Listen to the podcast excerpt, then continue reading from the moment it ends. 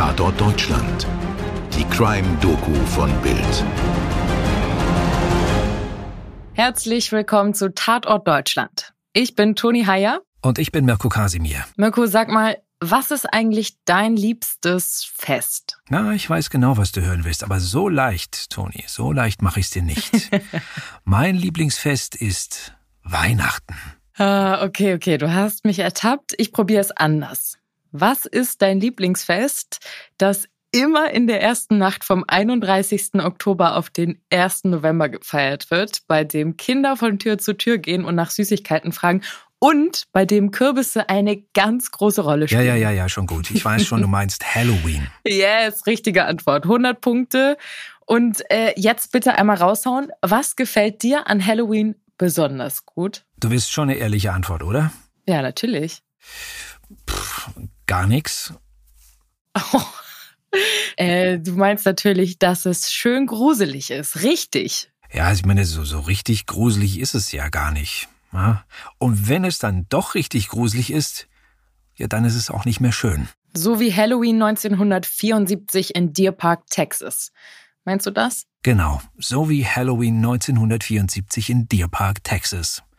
Nämlich richtig gruselig. Und gar nicht schön. Wir erzählen heute die Geschichte vom Candyman, auch bekannt als The Man Who Killed Halloween. Wahrscheinlich habt ihr alle schon mal Geschichten über Rasierklingen oder Rattengift gehört, die fiese Erwachsene in Süßigkeiten versteckt haben, um sie Kindern zu geben, die so unvorsichtig waren, an ihrer Tür zu klingeln und Trick or Treat zu fordern. Brauchen wir gar nicht lang drum herum reden. Das meiste davon sind Mythen. Aber okay, da gab es diesen Typen. Einen kalifornischen Zahnarzt, der 1959 Süßigkeiten mit Abführmittel präparierte Üble Geschichte, aber doch eine andere Nummer als tödliche Gifte oder Rasierklingen. 30 Kinder wurden krank. Und man sollte nicht vergessen, dass das nicht nur ein wirklich fieser Scherz war, sondern auch gefährlich hätte werden können. Ein weiterer gut belegter Fall stammt aus dem Jahr 1964. Damals gab eine grantige alte Dame in Long Island an Kinder, die sie für zu alt hielt, um nach Süßigkeiten zu fragen, ganz besondere Päckchen heraus. Diese enthielten Stahlwolle, Hundeknabbereien und Ameisengift. Also erstmal, ab wann ist man denn zu alt für Süßigkeiten? Aber abgesehen davon, wirklich fiese Nummer. Allerdings hatte sie das Gift klar mit dem Wort Gift gekennzeichnet. Keins der Kinder kam auf die Idee, das Zeug auch zu essen. Zu alt ist man für Süßigkeiten, wenn die Hose spannt. In den folgenden Jahrzehnten gab es hunderte Berichte über vergiftete Süßigkeiten oder die berühmten Rasierklingen oder Nägel in Äpfeln und Schokoriegeln. Kein einziger davon konnte bestätigt werden. Sehr oft hatten Kinder selbst ihre Süßigkeiten so präpariert und es dann gemeldet, um andere zu erschrecken, um auf sich aufmerksam zu machen oder einfach, weil es eine so gute Story war. Und diese Stories verbreiten sich wie ein Lauffeuer. Sie ging so viral, wie es im analogen Zeitalter eben möglich war.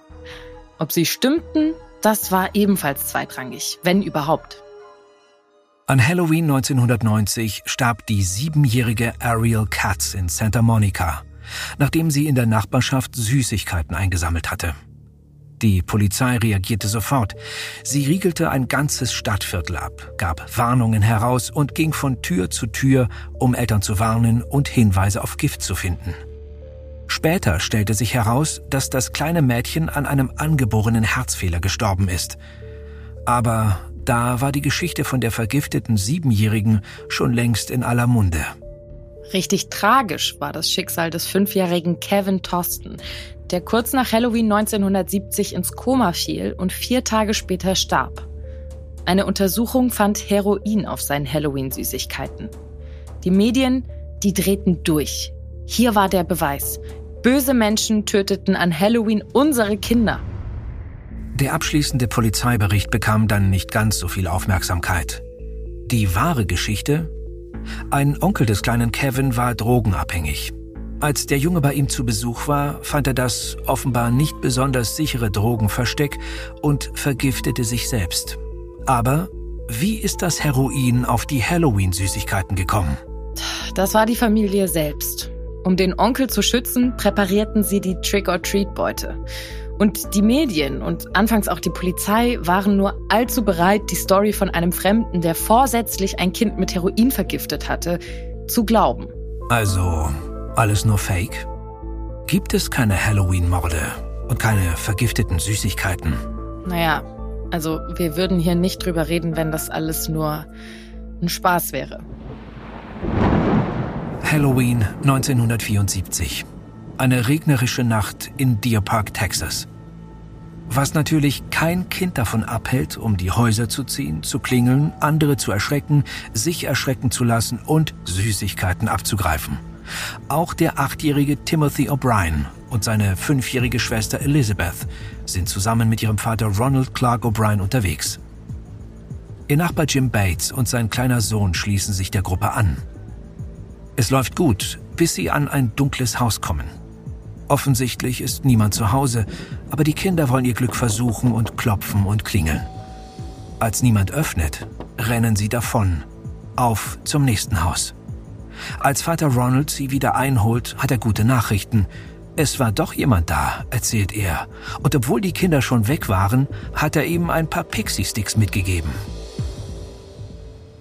Pixie-Sticks, das sind so bunte, längliche Papiertütchen. Die sehen ein bisschen aus wie ein langer Strohhalm und da drin ist gefärbter, aromatisierter Zucker.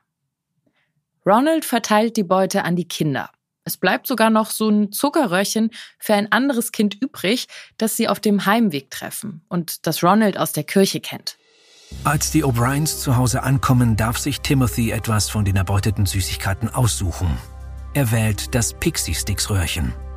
Sein Vater muss ihm helfen, den Zucker herauszubekommen, weil der in dem Papier feststeckt. Dann beschwert sich Timothy, dass das Pulver bitter schmeckt. Sein Vater holt ihm ein Erfrischungsgetränk, um es herunterzuspülen und den Geschmack loszuwerden. Kurz danach beginnen die Bauchschmerzen. Timothy rennt ins Bad, erbricht sich, verfällt in Krämpfe. Sein Vater ruft den Notarzt, hält den Jungen im Arm und merkt plötzlich, wie der kleine Körper schlaff wird. Keine Stunde später ist Timothy O'Brien tot. Der Staatsanwalt Mike Hinton hat in dieser Nacht Dienst in der Polizeiinspektion von Harris County. Als er einen Anruf der Polizei in Pasadena erhält, die ihm mitteilt, dass ein Kind gestorben sei, reagiert er sofort. Er ruft einen Gerichtsmediziner an und bittet um schnellen Rat. Wonach hat der Atem des Kindes gerochen? fragt er. Hinten ruft im Leichenschauhaus an und gibt die Frage weiter. Da kommt Mandelgeruch aus dem Mund des Kindes, lautet die Antwort. Als sich Hinton erneut an den Gerichtsmediziner wendet, ist der sich sicher, das ist Cyanid. Das ist er. Der wahr gewordene Halloween-Albtraum. Mit Cyanid versetzte Süßigkeiten. Das ist echter Horror in einer Nacht, in der man sich zwar gruselig anzieht, aber sich nicht wirklich fürchten will. Eine spätere Untersuchung wird ergeben, dass der kleine Timothy genug Gift geschluckt hat, um zwei oder drei Erwachsene zu töten. Sofort schwärmen Polizeibeamte in die Halloween-Nacht aus, um die anderen Pixie-Sticks zu bergen.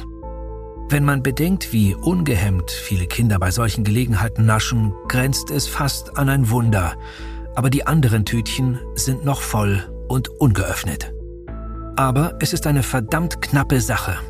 Einer der Jungen liegt schlafend im Bett, den Pixie-Stick in der Hand. Er wollte ihn essen, hat ihn aber nicht aufbekommen und ist darüber eingeschlafen. Moment mal, Mirko, nicht aufbekommen?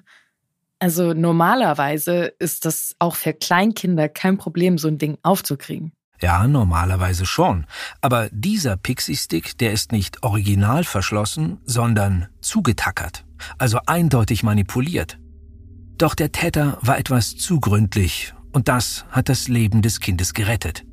Der kleine Timothy bleibt das einzige tragische Opfer des Candyman, des echten Halloween-Killers.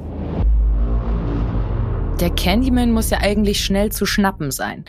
Das ist nämlich genau die Sache, die ich immer so super unglaubwürdig an diesen Vergiftungsgeschichten finde. Mal ehrlich, wer ist so blöd, Entschuldigung, dass ich so deutlich sage, aber aus seinem eigenen Haus heraus vergiftete Süßigkeiten zu verteilen. Also, noch leichter kann man sich ja nicht schnappen lassen, oder? Ja, es sei denn. Aber erzählen wir lieber erstmal weiter. Ronald Clark O'Brien führt die Polizei zu jenem Haus, das in der Halloween-Nacht in Dunkel getaucht war.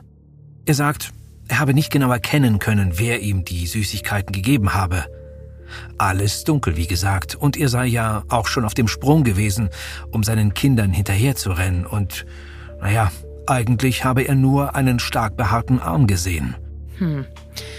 Ich finde ja übertriebenes Misstrauen nicht richtig, aber ich würde mir nichts in den Mund stecken, was mir ein behaarter Arm aus einem stockdunklen Haus reicht. Und ganz bestimmt würde ich es nicht meinen Kindern geben, also wenn ich welche hätte. Ja, das könnte man so unterschreiben. Jedenfalls, Timothys Vater identifiziert das Haus, doch als Polizisten an die Tür hämmern, öffnet niemand. Natürlich ist der Besitzer schnell ermittelt. Ein Fluglotse am William Hobby P Airport in Houston. Kurz darauf wird er auf seiner Arbeitsstelle vor den Augen seiner Kollegen verhaftet. Schneller Erfolg, der leider keiner ist, denn der Mann hat ein Alibi. Tja, besser gesagt, er hat ungefähr 200 Alibis. So viele Leute können nämlich bezeugen, dass er in der Halloween-Nacht gearbeitet hat. Nur seine Frau und seine Tochter sind zu Hause gewesen.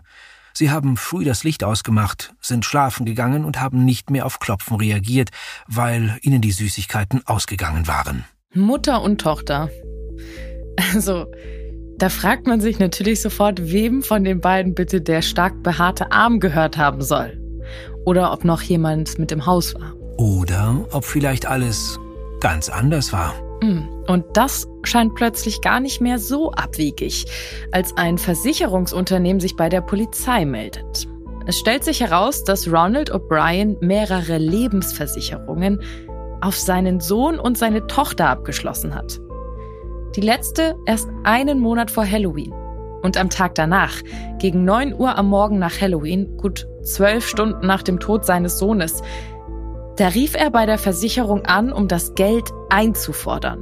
Und jetzt klopft die Polizei wieder an eine Haustür an die von Ronald O'Brien, dem trauernden Vater, dem nach dem Tod seines Sohnes nichts Besseres einfällt, als so schnell wie möglich die Versicherung zu kassieren. Sie durchsuchen das Haus und finden eine Schere, an der Plastikreste kleben, wie man sie auch an den vergifteten Süßigkeiten gefunden hat. Ronald O'Brien wird verhaftet. Und der Verdacht gegen ihn wird immer stärker. Zeugen erinnern sich, dass er in einem Volkshochschulkurs seltsame Fragen stellte – unter anderem, was ist tödlicher, Cyankali oder ein anderes Gift? Ein Mitarbeiter eines Chemieunternehmens erinnert sich an einen Mann, dessen Beschreibung auf Ronald O'Brien passt und der wohl versucht hat, bei ihm Cyanid zu kaufen. Und nicht zuletzt ist da die Tatsache, dass O'Brien hoffnungslos verschuldet ist und das Geld aus den Versicherungspolicen verdammt dringend braucht. Am 5. Mai 1975 beginnt in Houston der Prozess gegen Ronald O'Brien. Er ist angeklagt wegen Mordes an seinem Sohn und vierfachen versuchten Mordes. Er habe nicht nur versucht, seine eigenen Kinder umzubringen, sondern auch die Kinder anderer Familien, nur um von sich als Täter abzulenken.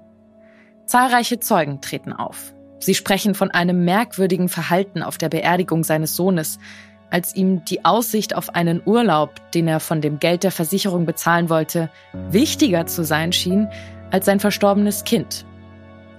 Mehrere Bekannte berichten, dass er in den Wochen vor Halloween immer wieder ein merkwürdiges Interesse an Cyanid gezeigt hatte. Und seine Frau gibt an, dass sich der kleine Timothy den Pixie Stick keineswegs selbst ausgesucht hat, sondern dass sein Vater ihn ihm regelrecht aufgedrängt habe. Ronald O'Brien streitet alle Vorwürfe ab. Die Verteidigung stützt sich ganz auf die allseits bekannten, aber völlig unbegründeten Geschichten von verrückten Giftmischern, die an Halloween wahllos morden. Ein solcher müsse sich in das Haus des Fluglotsen geschlichen haben, um seine finstere Tat zu begehen. Die Schauergeschichten nutzen O'Brien überhaupt gar nichts. Am 3. Juni 1975 befindet ihn die Jury nach kurzer Beratung für schuldig. Er wird zum Tode verurteilt. Am 31. März stirbt Ronald O'Brien durch Gift, das ihm von Justizbeamten injiziert wird.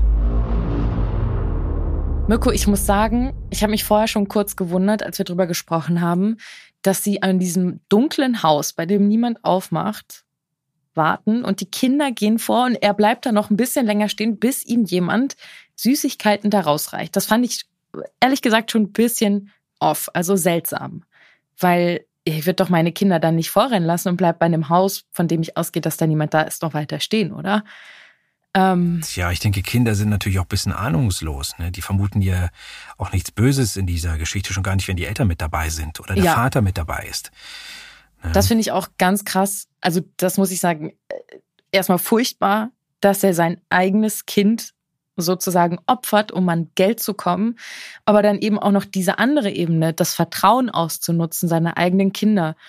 Man erwartet ja nicht, dass die eigenen Eltern, die dich ja eigentlich beschützen mit ihrem Leben, die aber deins nehmen, davon, also damit rechnest du ja nicht als Kind auch erst schon gar nicht, dass dir irgendjemand was Böses will. Und ich finde ganz furchtbar, dass er ganz, ganz, ganz vielen Kindern und auch seiner eigenen Familie so ein schönes Fest, was eigentlich zelebriert wird, was Freude bringen soll, was Spaß machen soll, wirklich für immer versaut hat. Für die betroffenen Familien wird Halloween natürlich für immer und ewig verdorben sein. Das ist ja nur absolut verständlich. Für den Rest der Welt, ja, geht es so weiter wie bisher. Dafür vergessen wir Menschen einfach viel zu schnell, was an schlimmen Dingen in der Welt passiert. Ähm, und ähm, bei all dem denke ich, dass auch hauptsächlich so die Eltern die Bedenkenträger sind, die sich dann mit diesen Horror-Stories beschäftigen und die Kinder nach wie vor sehr unbedarft daran gehen, völlig klar. Und normalerweise, wenn die Kinder sich in der bekannten Nachbarschaft bewegen, du kennst deine Nachbarn und lässt die ja jetzt auch nicht durch die ganze Stadt ziehen, äh, dann äh, sollte da auch an sich nichts passieren. Äh, ausgeschlossen ist nie etwas. Ja, und so ein, so ein gewisses Risiko gibt's immer. Also das bringt einfach das Leben mit sich, auch wenn das eine wirklich tragische Geschichte ist und das mit Sicherheit niemand so erwartet hätte. Aber er hat halt dieses Event ausgenutzt, um seine furchtbare Tat umzusetzen, weil er dachte, er kommt damit davon. Aber so war es ja zum Glück nicht. Ja, so, also von daher würde ich jetzt nicht sagen, dass Halloween ähm, ein Fest mit großem Gefahrenpotenzial ist, das sicherlich nicht. Höchstens für die, für die Zähne, ja, für Karies dann wieder viel mehr Besuche bei dem, beim Zahnarzt anstehen. Genau. Da, da hast du absolut recht. Ähm. Also man, äh, auch wenn diese Geschichte ähm, natürlich sehr grausam ist, ist dieses Fazit, was wir hier gerade ziehen, so ganz kleines, minimales Augenzwinkern. Und damit sind wir am Ende der heutigen Episode angekommen. Wir danken euch ganz herzlich, dass ihr wieder mit dabei wart und freuen uns, wenn ihr auch beim nächsten Mal einschaltet. Eure Toni und euer Mirko. Bei der Recherche haben wir Artikel von cbc.com, Slate, Vice und der englischsprachigen Wikipedia sowie eine Episode The Halloween Poisoner des Podcasts Cautionary Tales with Tim Harford verwendet.